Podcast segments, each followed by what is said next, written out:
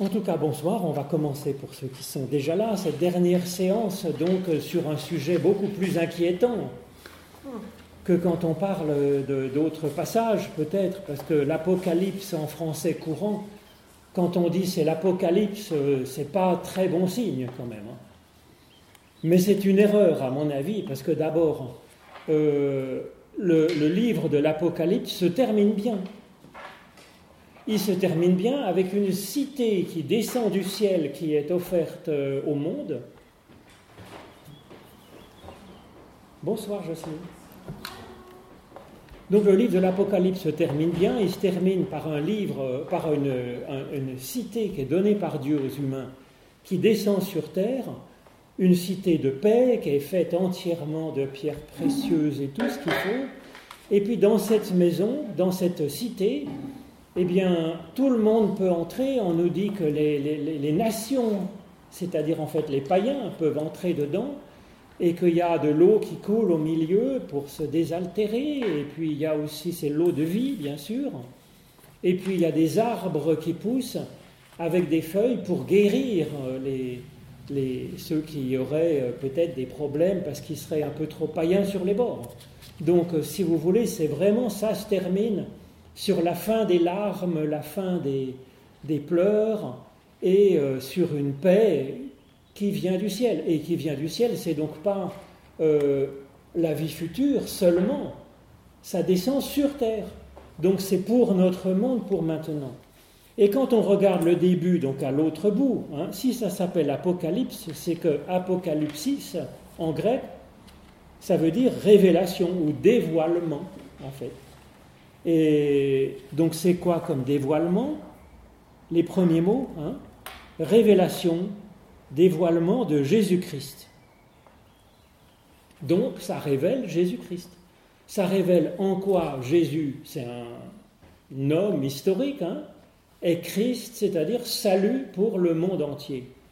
Donc c'est ça qui est révélé finalement. Et j'allais dire, bah donc ce texte, quel que soit son genre littéraire, le sujet, c'est de l'Évangile. C'est-à-dire c'est la bonne nouvelle du salut qui est donnée à tous les humains en Jésus, dans cet homme. Voilà. Que Dieu, euh, donc la révélation concernant la révélation de Jésus comme Christ, comme Sauveur, que Dieu lui a donné euh, pour montrer à ses serviteurs les choses qui doivent arriver bientôt et qu'il a fait connaître par l'envoi de son ange à son serviteur Jean. Et donc c'est pas pour la vie future ou c'est vrai, c'est pour doit, ce qui doit arriver bientôt. Bonsoir. Effectivement, euh, le, ce salut en Christ, il est donné, vous voyez, il est déjà donné, et en même temps, c'est encore en déploiement. Donc ça arrive bientôt, ça n'arrive pas à la Saint-Glinglin. Ça arrive bientôt, c'est en train d'arriver, c'est en déploiement. Et donc ça parle de ce salut qui est donné en Jésus-Christ, qui vient à nous dans notre humanité, dans notre monde, dans notre existence. Hein. Donc par l'envoi de son ange, ça veut dire, bon, dans la prière, dans la méditation, euh, hein, c'est ça que ça veut dire. Et donc ça nous est ça nous est donné à voir finalement, pour montrer, ça nous est donné à voir. Donc, euh, c'est déjà une réalité qu'on peut voir, donc qui est présente, et qui en même temps est à interpréter comme un signe de ce qui est encore en train de se déployer. Donc on est dans cet entre-deux, si vous voulez. Le salut est déjà donné, il y a déjà quelque chose qui est de l'ordre du salut qu'on peut voir, et il continue à se déployer. Donc, en voyant la réalité présente de ce salut qui vient, ça permet de s'ouvrir pour s'en saisir. Voilà. C'est ce qui est en train d'arriver. Donc il y a des interprétations qui disent ça se passe sous Néron, parce qu'on voit là, il y a les chiffres, il y a machin. Ça se passe sous Néron aussi. Il y a des gens qui disent voilà, ça annonce la fin des temps, le Christ revient dans 15 jours. Donc derrière, en général, il y a un discours qui arrive, donc attention, parce que ça vous pend au nez, et donc euh, vous avez intérêt à vous mettre en règle, Alors, entre les lignes, ça veut dire qu'il faut aller un peu plus au culte, qu'il faut bien donner sa cotisation à l'Église et que ça arrangera un peu votre dossier au cas où viendrait le temps du euh, grand bilan final. Alors c'est de la manipulation. C'est de la manipulation. Alors on peut toujours dire il y a des guerres. Oui, enfin quand il n'y a pas eu de guerre? Il y a des guerres, il y en a plutôt moins maintenant que dans tous les siècles des siècles depuis que l'homme est plus seulement une sorte de singe. Hein. Il y a des maladies, il y a tout ce qu'on veut, mais bon, euh, n'exagérons pas non plus. Euh, je veux dire, il y a des problèmes, oui, bah donc on va travailler à, faire la paix, à régler, à soigner, à s'occuper, à arranger, mais pas plus que jamais, voilà, hein, pas, plus que, pas plus que les autres fois. Et ça parle donc du présent, de l'actualité du salut de Dieu qui arrive en Jésus-Christ dans notre existence. Voilà.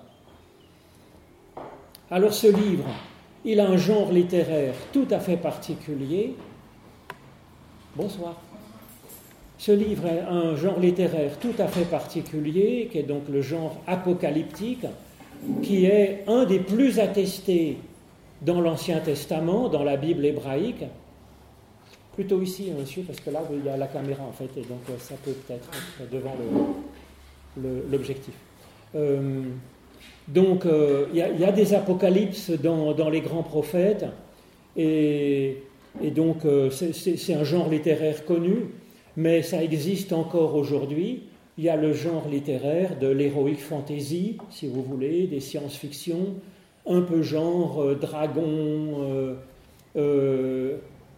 voilà les, choses qui viennent du ciel, les donc ce genre de choses-là, les créatures un peu hybrides entre les animaux, ça c'est des choses qui sont euh, qu'on voit dans, euh, dans ce style de littérature qui a existé euh, en partie dans le prophétisme, une façon de faire du prophétisme avec ce langage fantastique. Alors les gens n'étaient pas dupes, ils savaient que c'était une façon de parler, mais c'est un genre littéraire comme les autres. Mais c'est ni plus ni moins inquiétant que l'évangile, que le genre prophétique ou que quoi. C'est une autre façon de raconter qui est de l'ordre du fantastique. Alors l'inconvénient, c'est qu'on peut lui faire dire absolument n'importe quoi, et donc on peut l'utiliser comme euh, outil de manipulation pour faire peur aux gens, les menacer et euh, les faire filer doux, et ça peut être utilisé aussi d'une façon plus poétique pour faire rêver et pour faciliter l'appropriation de ces textes euh, dans notre vie courante finalement, pour arriver à en vivre. À mon avis, la deuxième lecture est plus intéressante que la première, évidemment. Alors, à cause de ce genre littéraire un peu étrange, les chrétiens étaient réticents de le mettre dans euh, le canon, c'est-à-dire dans ce best-of finalement, hein, cette compilation qu'est la Bible. Donc il y avait des livres, euh, les quatre évangiles que nous avons n'étaient pas discutés. Il y avait des écrits qui étaient plus ou moins discutés, qui sont du premier siècle, comme la Didaché, la lettre à Barnabé, d'autres lettres, qui finalement ne sont pas rentrés. Il y avait la deuxième et troisième lettre de Jean, elles ont failli pas entrer, elles étaient discutées, la première en tout cas c'était bon. Et puis il y avait l'Apocalypse, c'était encore discuté au IVe siècle. Et puis il y a des personnes comme Jean Calvin qui ont toujours mordicus refusé de commenter ce texte étrange, que ça ne l'intéressait pas. Donc on a le droit de ne pas s'y intéresser, mais ne serait-ce que pour euh, ne pas se laisser effrayer par les discours de manipulation euh, menaçants, eh bien, peut-être qu'on peut l'ouvrir pour aujourd'hui. Hein. Alors, moi, je dirais que par définition, en Jésus-Christ, puisqu'il est quand même question de Jésus-Christ là-dedans, du début jusqu'à la fin, hein, en Jésus-Christ, c'est une bonne nouvelle qui nous est donnée. Donc, il faut se débrouiller de toute façon dans la lecture d'un texte particulièrement concernant Jésus-Christ, à y reconnaître une bonne nouvelle pour nous, pas une menace. Mais je dirais toute la Bible est comme ça aussi. Moi, je crois qu'à la lumière de ce qu'a apporté Jésus-Christ, eh bien, on se débrouille pour en faire une lecture qui soit une bonne nouvelle venant de Dieu pour nous. Alors j'ai choisi de faire les quatre cavaliers de l'Apocalypse. Pourquoi? Parce que le best-of des best-of dans, euh, voilà, dans ce livre, c'est ce récit avec les quatre cavaliers. Il y a des dizaines de films, de bandes dessinées, de romans qui reprennent la figure de ces quatre cavaliers de l'Apocalypse.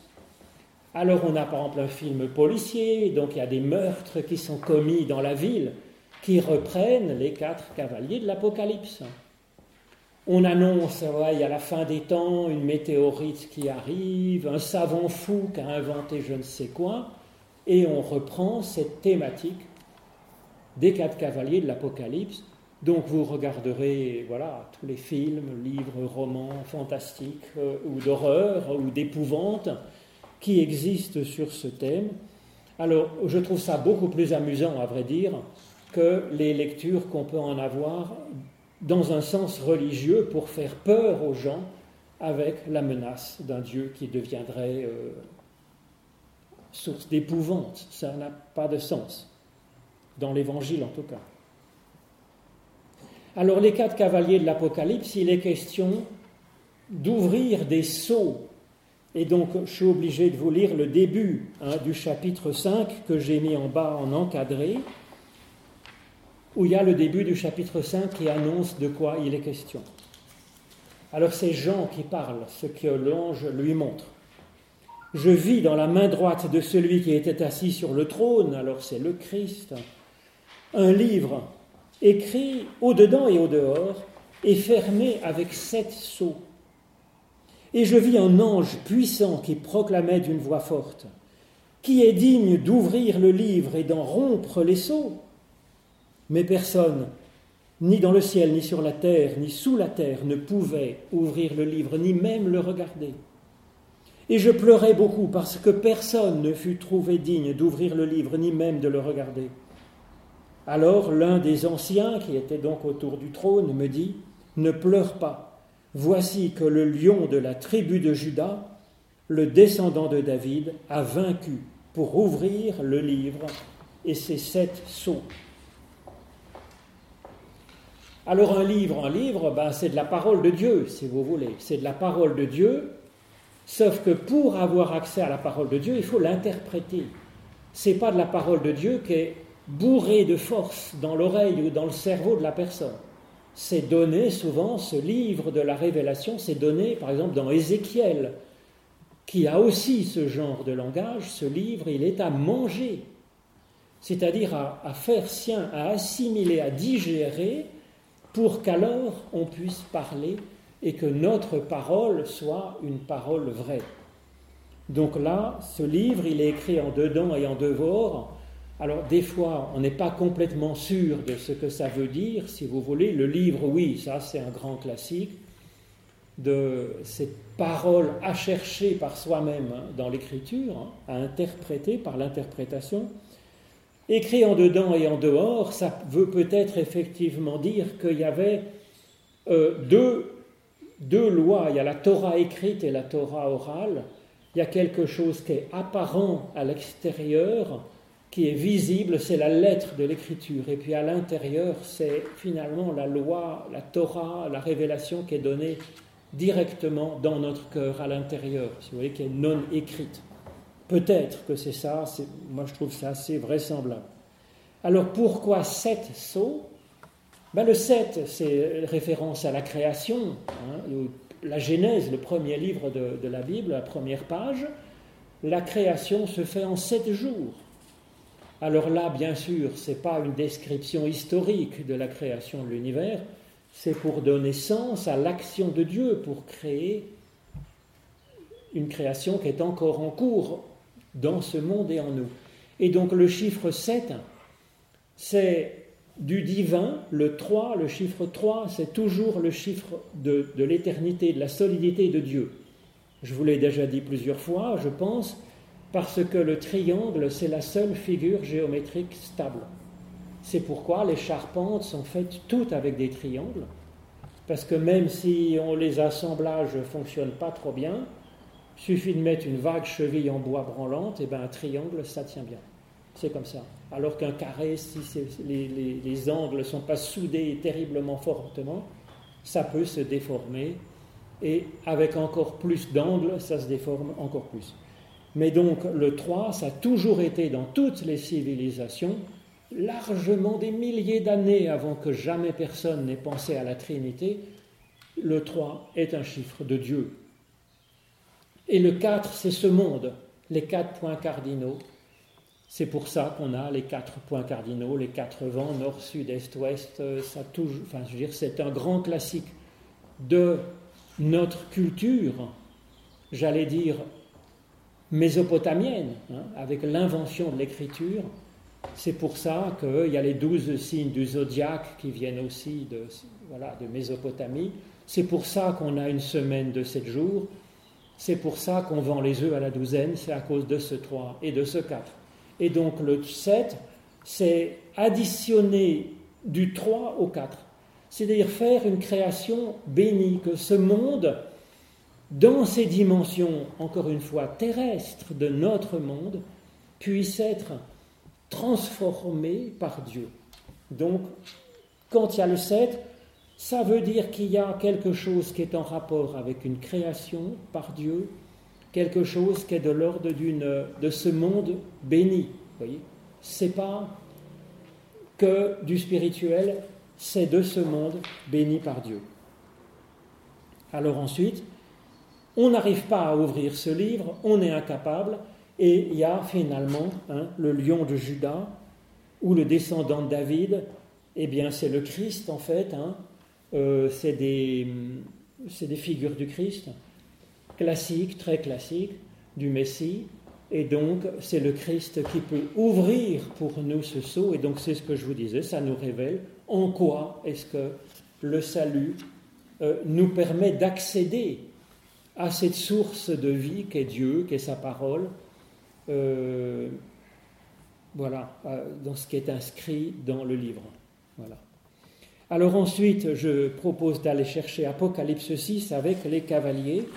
Donc, je vous ai mis des petites vignettes qui sont un manuscrit donc, du XIIIe siècle du British Museum, qui reprend les quatre cavaliers, le blanc, le rouge, le noir et le verdâtre, ou quelque chose comme ça, et il a mis en parallèle sur le côté, il a mis les quatre évangélistes, en fait, les quatre évangiles, euh, parce que ce n'est pas sans rapport, bien entendu, c'est de l'évangile qui se dit, et les quatre, euh, les quatre, euh, c'est aussi l'évangile, c'est aussi ce livre, et il nous dévoile cette révélation de Dieu.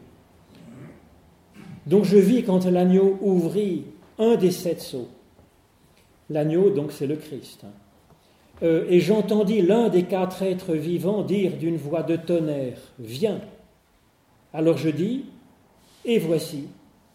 Et alors je vis Et voici un cheval blanc.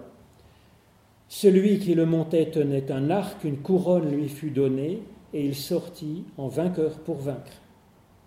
Quand l'agneau donc ouvrit le deuxième seau, j'entendis le deuxième être vivant dire Viens. Et un autre cheval, rouge feu, sortit. À celui qui le montait, il fut donné d'ôter la paix de la terre pour que les gens s'entr'égorgent, et une grande épée lui fut donnée. Quand il ouvrit le troisième seau, j'entendis le troisième être vivant dire Viens. Et alors je vis un cheval noir. Celui qui le montait tenait une balance à la main. Et j'entendis comme une voix au milieu des quatre êtres vivants. Elle disait Une mesure de blé pour un denier, trois mesures d'orge pour un denier. Quant à l'huile et au vin, ne leur fais pas de mal. Quand il ouvrit le quatrième seau, j'entendis la voix du quatrième être vivant qui disait Viens. Alors je vis un cheval verdâtre. Celui qui le montait avait pour nom la mort, et le séjour des morts l'accompagnait. Pouvoir leur fut donné sur le quart de la terre pour tuer par l'épée, par la famine, par la peste et par les bêtes sauvages de la terre. Alors ça fait peur Un peu. Vous comprenez pourquoi ça donne euh, à rêver des films fantastiques et des crimes dans les banlieues de Londres. Ben en fait non. Bien sûr.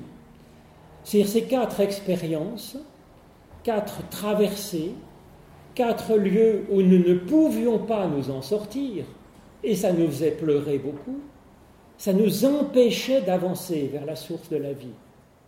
Donc quatre choses difficiles, impossibles à dépasser, franchir pour nous-mêmes, que le Christ nous permet de franchir, de dépasser. Et c'est donc euh, effectivement de l'Évangile, puisque ça nous permet de dépasser ces sauts qui venaient bloquer l'accès à la source de la vie. Alors, je reprends un peu ce qui est marqué. Euh, alors, bon, d'abord, on peut aller peut-être un peu plus vite. Euh, déjà, les quatre. Le premier, c'est une question de vainqueur pour vaincre, c'est une question de puissance. La question de la puissance ou de notre manque de puissance, c'est une question qui nous touche. Hein. Nous voulons être puissants, nous voulons vaincre, et puis, ben, en fait, on a des forces limitées. C'est une vraie question qui se pose à l'humain, si vous voulez. Le deuxième, c'est cette paix qui fait défaut. Les gens s'entrégorgent, vous comprenez. Incapacité, nous-mêmes, à faire la paix. Alors c'est vrai qu'on est désolé qu'il y ait des guerres partout. Hein. On est désolé qu'il y ait des disputes jusque dans les familles. Mais voilà, c'est une expérience de l'humanité, cette incapacité à faire la paix. On s'en sort pas, on a besoin d'aide, on a besoin que quelqu'un vienne rompre ce seau. Le troisième, c'est avec la balance, et puis c'est le commerce comme ça. C'est la question peut-être de la justice ou de la grâce, voyez. Tout se vend comme ça, un denier, trois deniers, et quand même, ce qui est donné normalement avec l'huile et le vin, avec l'olivier et la vigne, c'est la grâce de Dieu, si vous voulez, la bénédiction, et c'est du non vendu, c'est donné gratuitement. Et nous, on a du mal à s'extraire de cette logique du donnant-donnant. D'ailleurs, c'est dans le Notre Père. Hein, Pardonne-nous comme nous pardonnons, ça veut dire libère-nous de cette logique de la dette, finalement. Ce n'est pas une question de savoir si on doit faire du commerce. Bien sûr, quand on va à la boulangerie, il faut trouver un système pour que le travail soit rémunéré. Mais c'est une question de rapport humain, de rapport entre nous, de question de justice, si vous voulez. On a du mal à s'extraire du donnant-donnant. Et d'ailleurs, on le voit dans la théologie, les gens passent leur temps, alors que le Christ a annoncé que Dieu pardonne et que Dieu aime, on passe notre temps à les rechercher encore et encore et encore une sorte de logique de jugement de Dieu qui va compter les bons points, les mauvais points, donc une sorte de marchandage sordide, si vous voulez. Donc la question de la justice et de la grâce, c'est une vraie question dont nous avons du mal à nous extraire. Quelqu'un nous fait une queue de poisson sur la route, ça nous énerve et on aimerait qu'il y ait une justice immanente, un karma qui fasse qu'à ce moment-là, et justement, il y a la police qui était là et qui voit le bonhomme franchir la ligne blanche et que ça nous fasse rigoler de voir cet horrible bonhomme qui nous a fait une queue de poisson en passant sur la ligne blanche se faire arrêter. C'est pas jouissif, hein. un peu. Vous voyez, on est dans cette logique, voilà, du karma ou de la, hein, du, donnant-donnant, de la justice. Et puis le troisième saut, c'est la mort. Ben oui, on est c'est quand même quelque chose qui vient nous marquer. Voilà, on est pour mourir. Alors on le sait. On le sait oui et non. On nous, on nous prétend qu'on va mourir, mais est-ce qu'on y croit vraiment? Qui sait? Pour l'instant, on sait qu'un jour faudra mourir, mais pour l'instant, tous les autres jours, on vit, ça va. Pour l'instant, ça va. Donc la mort est quand même une énigme. Donc on a quatre grands lieux, si vous voulez, de difficulté pour l'humain. Et le Christ, il vient nous déverrouiller cela et nous apporter quelque chose qui nous permet de dépasser ces, ces vraies difficultés, si vous voulez, dans notre psychologie, dans notre mentalité, dans notre façon d'être, de faire, de vivre, et qui nous permet de dépasser cela pour avoir accès à la source de la vie. Donc il faut finalement avoir travaillé ces questions avec le Christ pour pouvoir avancer dans l'existence. Vous voyez, ce n'est pas une question de faire des menaces ou de je ne sais pas quoi. C'est à vivre maintenant et aujourd'hui, voir en quoi le Christ nous aide à franchir ces difficultés, à aller au-delà. Bah, je trouve que c'est rien que déjà ça, je trouve ça passionnant d'avoir dégagé ces quatre grands axes de difficulté. Alors c'est ce que j'essayais d'écrire dans le petit quotidien. Je ne sais pas si vous recevez ce petit machin qu'on met dans toutes les boîtes de colonies Vendœuvre et Choulet. Hein. J'essayais d'expliquer que je comprends que les gens ne mettent pas leur enfant au catéchisme ou leur enseignent pas un peu la Bible, la foi chrétienne. On, est, dire, on a le droit de ne pas aimer ça. Mais ces quatre questions, ce n'est pas simplement question de religion, si vous voulez. C'est des questions qu'on doit travailler avec, avec le jeune pour se demander qu'est-ce que je fais avec ces choses-là, avec ces réalités, ces questions de la vie. Alors après, ils n'aiment pas Jésus-Christ, et eh bien qu'ils n'aiment pas Jésus-Christ, mais n'empêche qu'il faut travailler ces questions. Donc à ce moment-là, il faudra trouver pour les jeunes des lieux où ils pourront travailler ce genre de questions.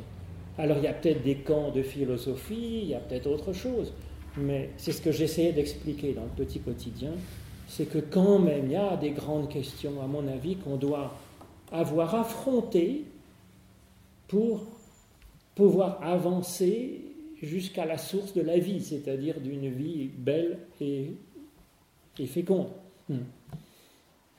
Alors cela dit, déjà d'emblée, quand il présente le Christ comme l'agneau, ils auraient pu le présenter comme un lion de Judas, comme un descendant de David, c'est donc un roi, si vous voulez, le lion, hein, c'est la puissance. Il le présente comme un agneau. Hein. Et donc l'agneau, alors bien sûr, c'est la fragilité, hein, c'est la, la non-défense, mais c'est aussi un mode d'emploi du salut en Christ. C'est-à-dire que l'agneau de Dieu, l'agneau du sacrifice, il doit être mangé. C'est ce qui était donné, c'est l'agneau de la Pâque, pour que les Hébreux puissent quitter l'esclavage en Égypte, prendre des forces pour s'arracher à l'esclavage en Égypte, pour traverser la mer Rouge et se mettre en route vers la terre promise, la, vie, la vie vraie, profonde et vraie. Donc, quand on présente le Christ comme un agneau, ça veut dire, voilà le mode d'emploi. Il faut ingérer cette façon d'être de l'agneau pour que ça devienne une dimension de nous-mêmes. voyez? Ça, c'est de la Bible hébraïque, c'est l'Exode. C'est, Moïse qui, qui, aide les Hébreux à, sortir d'Égypte et donc à préparer cet agneau de la Pâque pour le manger avant de partir, pour trouver des forces, pour le partager entre nous aussi, pour que les pauvres puissent manger aussi un petit peu du gigot d'agneau. Et donc l'agneau, il ouvre un des sept seaux. Les quatre êtres vivants, donc ça, c'est tiré d'Ézéchiel, effectivement. On présente l'être euh, qui apporte le salut comme un être tétramorphe. On l'avait vu pour les évangiles la dernière fois. Donc c'est un, hybride de quatre, êtres de quatre animaux, hein, de quatre êtres vivants plutôt, parce qu'il y en a un qui est... Alors on les voit en petit avec les, avec les évangélistes parce qu'on attribue en général euh, aux quatre euh, évangélistes, on, a, on, a, on, attribue un des animaux euh, de cet tétramorphe, hein, de ces quatre êtres vivants de l'Apocalypse d'Ézéchiel. Et donc en premier, qu'est-ce qu'ils ont mis? C'est un petit... C'est un petit lion, non? C'est peut-être un petit lion il, est, sur l'épaule du berger, mais voilà, l'imprimante n'est pas très très bonne. En tout cas, le dernier, c'est un aigle, c'est Jean. Hein. Au-dessus, c'est le lion, c'est Marc. Au-dessus, euh, il y a un taureau, euh, et puis euh, il y a un, homme. Donc, ah ben oui, non, je ne sais pas très bien c'est lequel, il faudrait voir en plus gros. Mais en tout cas, c'est les quatre animaux qu'on voit là. Il faudrait une loupe. Mais bon, on le verra mieux sur Internet. Je ne sais pas où il est le petit, si c'est un petit taureau ou un petit, un petit lion, enfin bon, en tout cas, c'est pas très grave. c'est pas très grave parce qu'à mon avis, il l'a pas mis dans l'ordre sur les petits manuscrits du XIIIe siècle. Parce que normalement, dans Ézéchiel, il y a des les animaux, ils sont dans l'ordre. Hein. Il y a le lion qui a la force, il y a le taureau en deuxième, il y a l'homme euh, qui est en troisième, et puis il y a l'aigle qui est en quatrième. Et donc euh, c'est plutôt ça qui, l'ordre des sceaux reprend plutôt Ézéchiel que les petites vignettes, donc c'est pas très grave ce qu'ils ont mis dans les vignettes. Euh, en tout cas, le premier, donc effectivement, c'est le lion avec la force. et donc il nous dit viens. Donc il y a bien un appel à la conversion, c'est un appel à, à bouger nous-mêmes, à aller au singulier. Hein. Donc c'est un appel à la conversion, un appel au mouvement, un appel au cheminement. Euh, et on va voir par soi-même quelle est la réalité qu'il va nous falloir euh, euh, creuser, dépasser finalement. Hein. Et donc c'est celle de la force, celle de la puissance, comme avec le lion. Hmm. Question. Qui a donné ces animaux à chaque évangéliste alors ils ont discuté, les premiers, les pères de l'Église ont discuté lors des premiers siècles, et alors ils ont choisi de les attribuer en fonction du début de chaque évangile. C'est-à-dire que l'évangile, euh, selon Matthieu, il commence par une généalogie, c'est ça, et donc ils ont mis euh, un petit, petit bonhomme, l'homme. Ensuite, il y a Marc, ça commence dans le désert avec le lion, avec le, Jean-Baptiste qui crie dans le désert, donc ils ont mis le lion qui est du désert. Luc, ça commence dans le temple avec Zacharie qui est dans le sacrifice du temple, donc ils ont mis le taureau qui est l'animal sacrifié par excellence. Et pour l'aigle, ils ont mis Jean, bien entendu, parce que ça commence par le prologue qui est à une voilà, hauteur de vue extraordinaire, qui est donc une vue d'aigle. Hmm. Alors ça, c'est euh, donc euh, un cheval blanc. Alors le cheval blanc, euh, on, le revoit revenir au chapitre 19. Donc je vous l'ai mis en bas de la troisième page. Au chapitre 19, il y a le retour du cheval blanc. Donc, puis je vis le ciel ouvert et voici paru un cheval blanc. Donc c'est vraiment vers la fin, vous voyez, ça sent, ça commence à, aller vers le, happy end, la fin, la belle fin de l'Apocalypse. Celui qui le montait s'appelait fidèle et véritable, et il juge et combat avec justice. Ses yeux sont comme une flamme de feu, sur sa tête étaient plusieurs diadèmes, et il avait un nom écrit que personne ne connaît si ce n'est lui-même, et il était revêtu d'un vêtement teint de sang, et son nom était la parole de Dieu. Donc, voilà, il s'appelait fidèle et véritable, c'est la fidélité, c'est la, la, foi, c'est la relation tenue avec Dieu. Véritable, c'est alétinos, c'est pas tordu, non tordu, non, non en douce, hein, c'est la franchise, la sincérité, l'authenticité. Il juge et combat avec justice, donc il y a encore les diadèmes qui sont la royauté, la force la puissance et puis la flamme de feu, ça représente l'amour hein, qui, purifie, qui garde le meilleur, l'or, et qui élimine ce qui ne va pas. Il est revêtu, revêtu d'un vêtement teint de sang, donc ça fait penser donc à la croix du Christ. Effectivement, et son nom est la parole de Dieu, c'est la parole de Dieu incarnée, parole de Dieu faite chair, comme le dit Jean dans son prologue. Et donc voilà, c'est l'agneau, sauf que là, L'agneau, ça veut dire qu'il faut l'ingérer, alors que le côté triomphal comme ça, c'est la confiance dans le fait que le Christ se débrouillera pour nous sauver. Voilà. Il faut toujours tenir les deux, si vous voulez.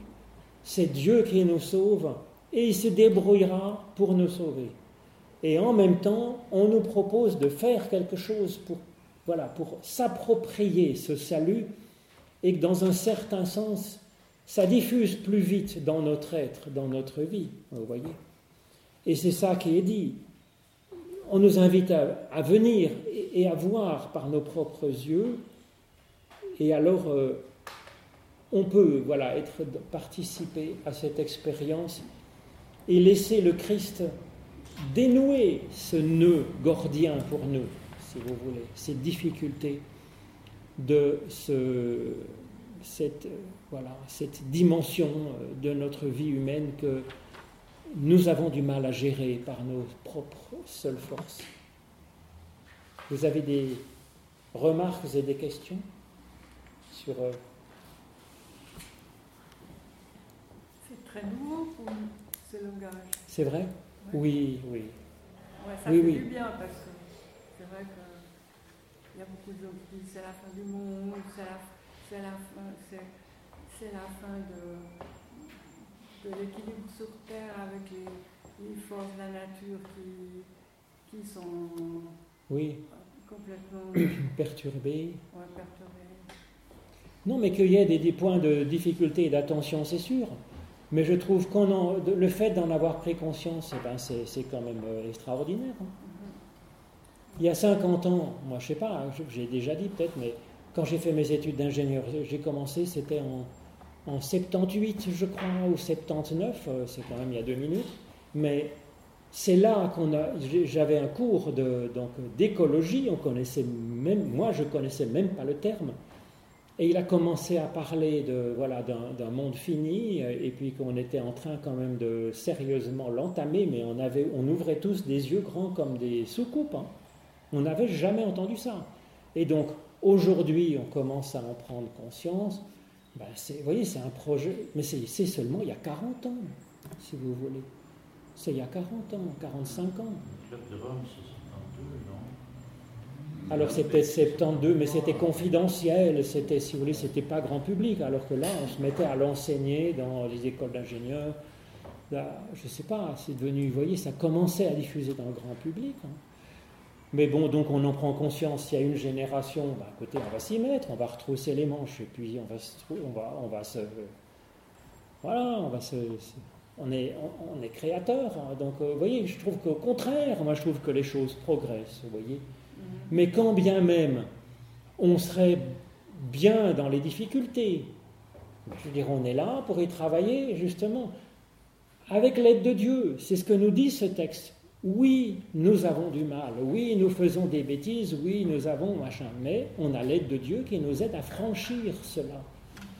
Et donc, au contraire, c'est un texte qui n'est pas naïf. Oui, il y a de la mort, il y a de l'injustice, il y a de l'angoisse, il y a des désirs de toute puissance, euh, voilà. Mais on va travailler là-dessus et on a l'aide de Dieu qui nous aide, voilà. Mais je trouve que c'est plutôt. Moi, je trouve que c'est libérateur. Parce qu'en plus, il y a la, fin heureuse mhm. du bouquin. Mhm. Donc en définitive, on s'en sortira, ce que nous dit le texte. Mais entre les deux, c'est vrai qu'il y a de la mort, de l'injustice et de la galère. Oui. Il n'y a pas que ça. Il n'y a pas que ça. Donc moi je crois qu'effectivement, les jeunes, on peut leur dire, ben écoutez, euh, oui, il y a des difficultés, mais le monde est beau et fait pour être de plus en plus beau. Voilà. Si ce monde est anthropogène hmm. et quatre cavaliers, ce pas des êtres étrangers, c'est nous, c'est des humains. Vous êtes d'accord? Alors c'est voilà, ça touche à quelque chose. Alors oui, alors en tout cas c'est c'est des forces, vous comprenez, des forces à l'œuvre en nous, dans ce monde, dans l'humanité, dans l'humain, et il faut arriver euh, à travailler dessus. Voilà. Il faut arriver à travailler dessus. Ce sont des forces puissantes, potentiellement terribles, sur lesquelles il faut travailler pour aller vers la vie. Voilà. Pour pouvoir, il faut dépasser cela pour arriver à toucher la source de la vie. C'est très mal tout ça. Quoi? C'est très mal. Mal masculin. Oui. C'est vrai. Alors euh, tant mieux pour les femmes parce qu'elles ne sont pas mises du côté de des horribles cavaliers, si vous voulez, qui égorgent tout le monde, qui répandent la mort à gauche à droite. Hein. Ce, texte est très vivant, tu l'as certainement très bien lu, mais je comprends pourquoi il y a une quinzaine d'années, en jésuite Père Elvio, avait fait un spectacle concernant l'Apocalypse. Mm. Et je comprends pourquoi, parce qu'on peut évidemment faire quelque chose de, de, très vivant, de très, très percutant. Oh, bah oui.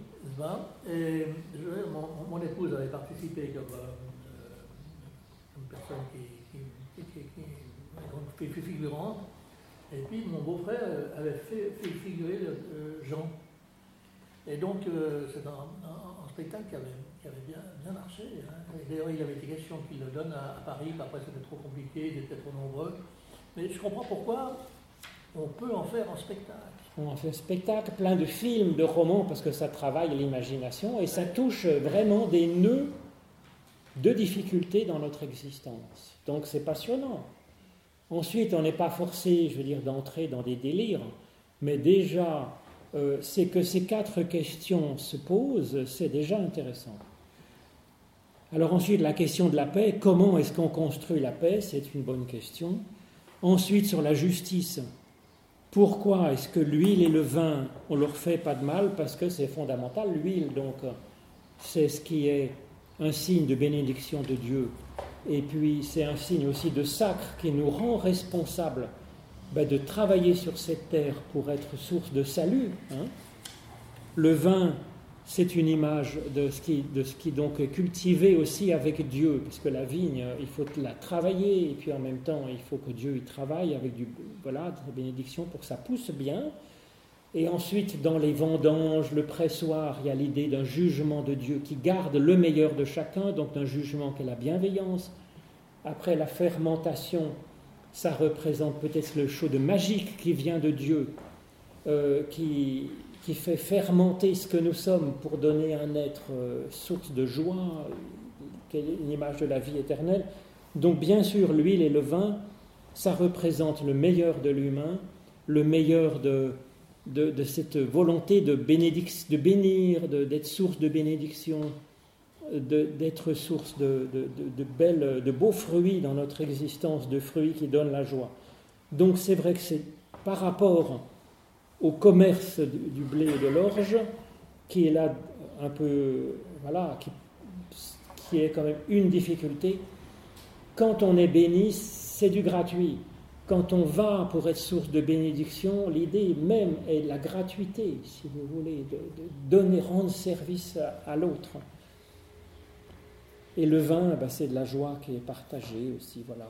Et puis le dernier, donc bien sûr, la mort il y a le catalogue des catastrophes qui peuvent arriver à l'humanité et dont vous voyez qu'il n'y a rien de tellement nouveau puisque ça existait déjà à l'époque, aussi bien les épidémies, euh, euh, la violence, les bêtes sauvages. Bon, c'est vrai qu'aujourd'hui on craint un petit peu moins dans nos contrées que les enfants qui étaient dans la jungle euh, d'Amazonie. Voilà. Alors, Ensuite, on peut prendre bah, les deux derniers sceaux. Quand il ouvrit le cinquième sceau, je vis sous l'autel les âmes de ceux qui avaient été immolés à cause de la parole de Dieu et du témoignage qu'ils avaient porté. C'est les martyrs. Bon, c'était une question aussi de l'époque de Jean. Hein. Ils crièrent Jusqu'à quand? Maître saint et vrai, tardes-tu à juger, à venger notre sang en le faisant payer aux habitants de la terre? Une robe blanche fut donnée à chacun d'eux, et il leur fut dit de se tenir en repos quelque temps encore, jusqu'à ce que soient au complet leurs compagnons d'esclavage et leurs frères et sœurs qui allaient être tués comme eux. Donc ça, le 5, le 5, c'est une image de la loi, de la Torah, si vous voulez, hein, de la Bible. Hein, de la Bible, parce que c'est comme les cinq doigts de la main, ça exprime l'action juste. Et la Torah, c'est la visée, ça exprime voilà, cette réflexion euh, qui nous est offerte pour savoir qu'est-ce qu'il est juste de faire. Donc ça représente finalement peut-être la Bible, le travail biblique, le travail sur l'éthique, le travail... Euh, hein. Et puis il y a là ceux qui ont bien euh, tout bien fait et qui disent ben voilà j'ai subi du dommage à cause du service que j'ai rendu et donc peut-être j'ai été martyr, blessé. Euh. Donc euh, j'attends euh, me, que Dieu me fasse justice hein, dans un sens. Et lui, il dit, bah, écoutez, pop, pop, pop, vous attendez un peu, vous n'êtes pas tout seul. Mais ça, je trouve que c'est une question, un, une sorte de dévoiement, si vous voulez, aussi de quelque chose qui peut nous bloquer dans l'accès de la source de la vie. C'est la religion ou la, morale moraliste en disant c'est ça qui va me sauver, où je suis dans mon bon droit, c'est-à-dire ça me permet, c'est la religion ou bien faire, tout bien faire sa religion, bien faire euh, sa bien morale, pour soigner sa propre estime de soi, si vous voulez. C'est du dévoiement de la religion, ça bloque à la source de la vie. C'est pas fait pour ça. Et donc il lui dit, mais euh, bon, il y en a d'autres. Il ouvre les yeux sur d'autres qui sont. On est tout un peuple à faire du bien, donc euh, c'est, normal. Voilà. Hein. Donc là, je crois qu'il y a un, quelque chose, une sorte d'égoïsme dans la religion et dans le, dans les, les valeurs, peut-être, je ne sais pas les Vaudois disent il y en a point comme nous. Pardon? Les Vaudois disent il y en a point comme nous. ah, c'est vrai, ils disent ça? Oui, oui. c'est rigolo. Voilà, ben donc c'est voilà, c'est le sentiment de faire partie du. Peut-être le sentiment de faire partie du club des justes, vous voyez Ou de faire la religion pour faire partie du club des justes. C'est la religion intéressée, finalement, hein, dans un certain sens. Je me sacrifie, et donc à ce moment-là, on dit à Dieu, mais voilà, tu me dois bien le salut, puisque je me suis sacrifié pour toi. Mais ça ne marche pas comme ça, si vous voulez. C'est par la grâce. Si, si j'aide quelqu'un, ben c'est parce que ça me semble une bonne idée. C'est pas pour gagner des bons points auprès de Dieu. Ça ne marche pas comme ça. Alors la dernière, le sixième saut. Hein. Voici que je vis quand il ouvrit le sixième saut. Il y eut un grand tremblement de terre, le soleil devint noir comme un sac de crin, la lune entière devint comme du sang, et les étoiles du ciel tombèrent sur la terre, comme lorsqu'un figuier secoué par un grand vent laisse tomber ses figues. Le ciel euh, se retira tel un livre qu'on roule et toutes les montagnes et les îles furent enlevées de leur place les rois de la terre, les dignitaires, les chefs militaires, les riches, les puissants, tous esclaves et hommes libres allèrent se cacher dans les cavernes et dans les rochers des montagnes. Et il disait aux montagnes et aux rochers, Tombez sur nous, cachez-nous de celui qui est assis sur le trône et de la colère de l'agneau, car le grand jour de leur colère est venu, et qui pourrait tenir debout? Donc là, il y a une sorte, si vous voulez, le 6 le 6, c'est le 7 moins 1, en fait. C'est-à-dire que c'est le sort de matérialisme athée.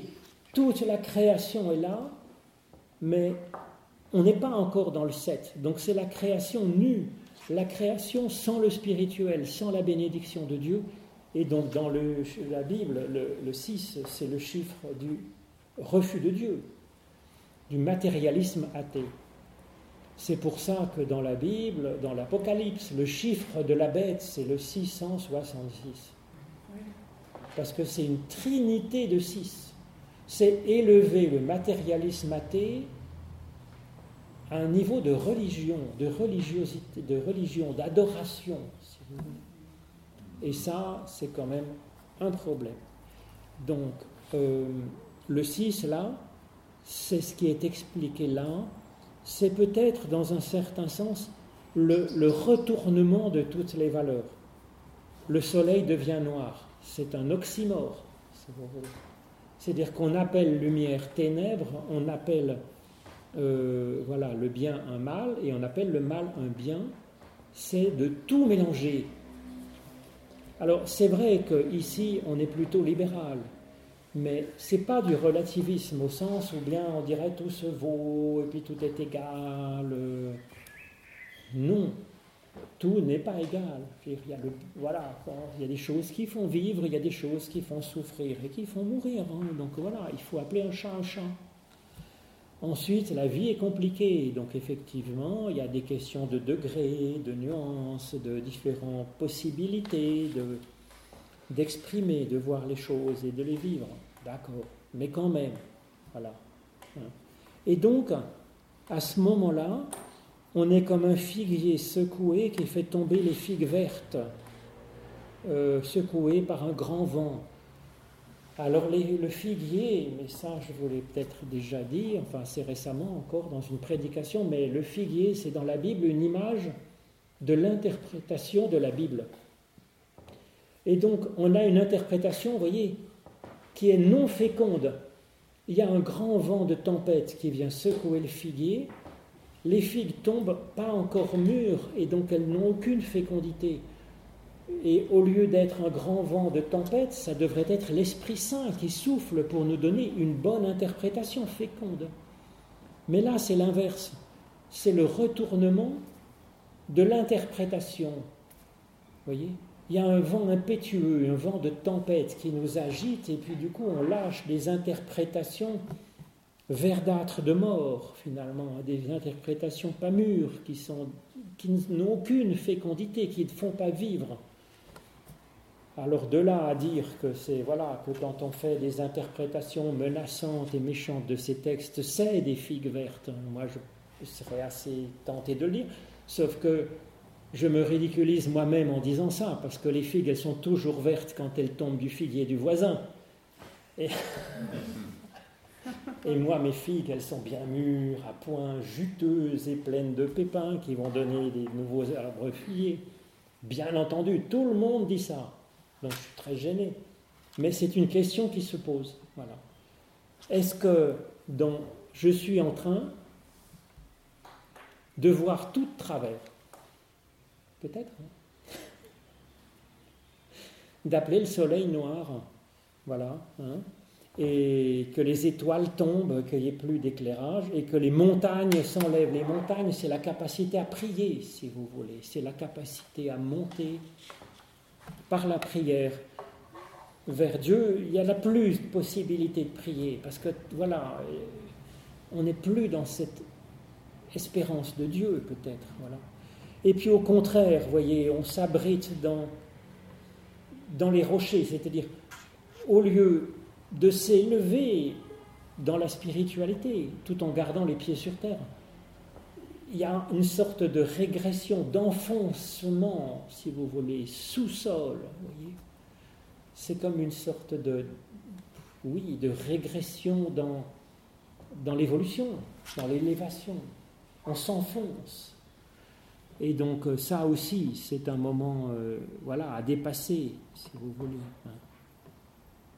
Et puis le ciel qui est comme un livre fermé, c'est-à-dire normalement on devrait pouvoir comprendre un petit peu Dieu, dans un sens, qui serait comme un livre ouvert qui nous dit quelque chose dans la prière, dans l'étude. Et là, il est comme roulé, fermé. On est du coup, euh, il y a une sorte de recroquevillement dans la matière, dans la matière brute du sol. Et puis du coup, il y a la colère, il n'y a pas la colère, il y a la peur qui vient. Voyez et on cherche une solution par le bas au lieu de la chercher par le haut. Donc ça aussi, voilà, on nous, c'est quelque chose sur lequel on nous invite à travailler sur euh, notre, notre façon de, vivre la religion, notre recherche, hein, notre prière, notre étude de la Bible avec les figues et notre prière avec les montagnes. Hein. Moi, je pense que c'est quelque chose de cet ordre, vous voyez. Voilà. Donc on a à peu près fait ce texte. J'espère que. Le sixième saut, c'est la, conclusion C'est-à-dire que il faut le septième saut qui est après, mais c'est un peu plus c'est un peu plus long hein, pour aller au septième saut. Et donc je vous ai euh, épargné. Euh, mais le septième saut, parce que voilà, le septième saut, on entre euh, effectivement dans, dans le salut. Hein, c'est ce que je vous dis, c'est la, bonne fin après, quand on arrive au septième saut, la septième trompette. Hein. Ça quand même, ça commence à, sentir bon. Alors que le plus terrible, c'est le sixième. Voilà. Ah, c'est le plus terrible. Ben oui, parce que c'est le matérialisme athée, si vous voulez. C'est voilà, c'est une sorte de religion euh, du matérialisme, vous voyez, puisqu'il s'enfonce. il s'enfonce. Hmm. C'est pas très bon. C'est pas très bon. Mais c'est vrai qu'on peut voir hein, euh, dans des moments de détresse, des moments d'angoisse aussi. C'est pour ça qu'il ne faut pas jouer à faire peur aux gens avec ces histoires de crise écologique, de guerre, d'épidémie, de machin. On fait peur aux gens, ils deviennent méchants. Voilà. Ils deviennent méchants, ils vont régresser, ils vont s'enfoncer encore plus. Non, il faut, euh, il faut avoir des yeux qui voient clair. Il faut voir, effectivement. C'est l'angoisse. Et bonjour. Je ne vois pas tellement ce matérialisme athée dans le, sixième saut. Mais si, parce que regarde, il s'enfonce. Oui, par contre. Et bonjour. Vous êtes en fait en retard d'une heure, mais. Hein? Il est 7h30. C'est à 7h30, non? C'est juste? Non, c'était 6h30, désolé. C'était 6h30. Désolé. En tout cas, ravi de vous voir. Parce que je vous proposais finalement, puisqu'on a encore 5 minutes, 3 euh, minutes, de prendre un petit peu, un petit, un petit pot maintenant pour partager un petit peu ceux qui ont encore 5 minutes. Euh, donc on a un tout petit goutte de vin blanc, un petit peu de des, petites choses comme ça. Est-ce qu'on peut prendre une toute petite minute pour euh, te remercier très sincèrement de tout ce que tu nous apportes, de tout ce que tu nous prépares et de tout ce que tu fais pour, pour nous? Et je crois qu'on peut, exprimer notre vive reconnaissance. Ah ben c'est sympa Luc. Ah, énorme. Merci.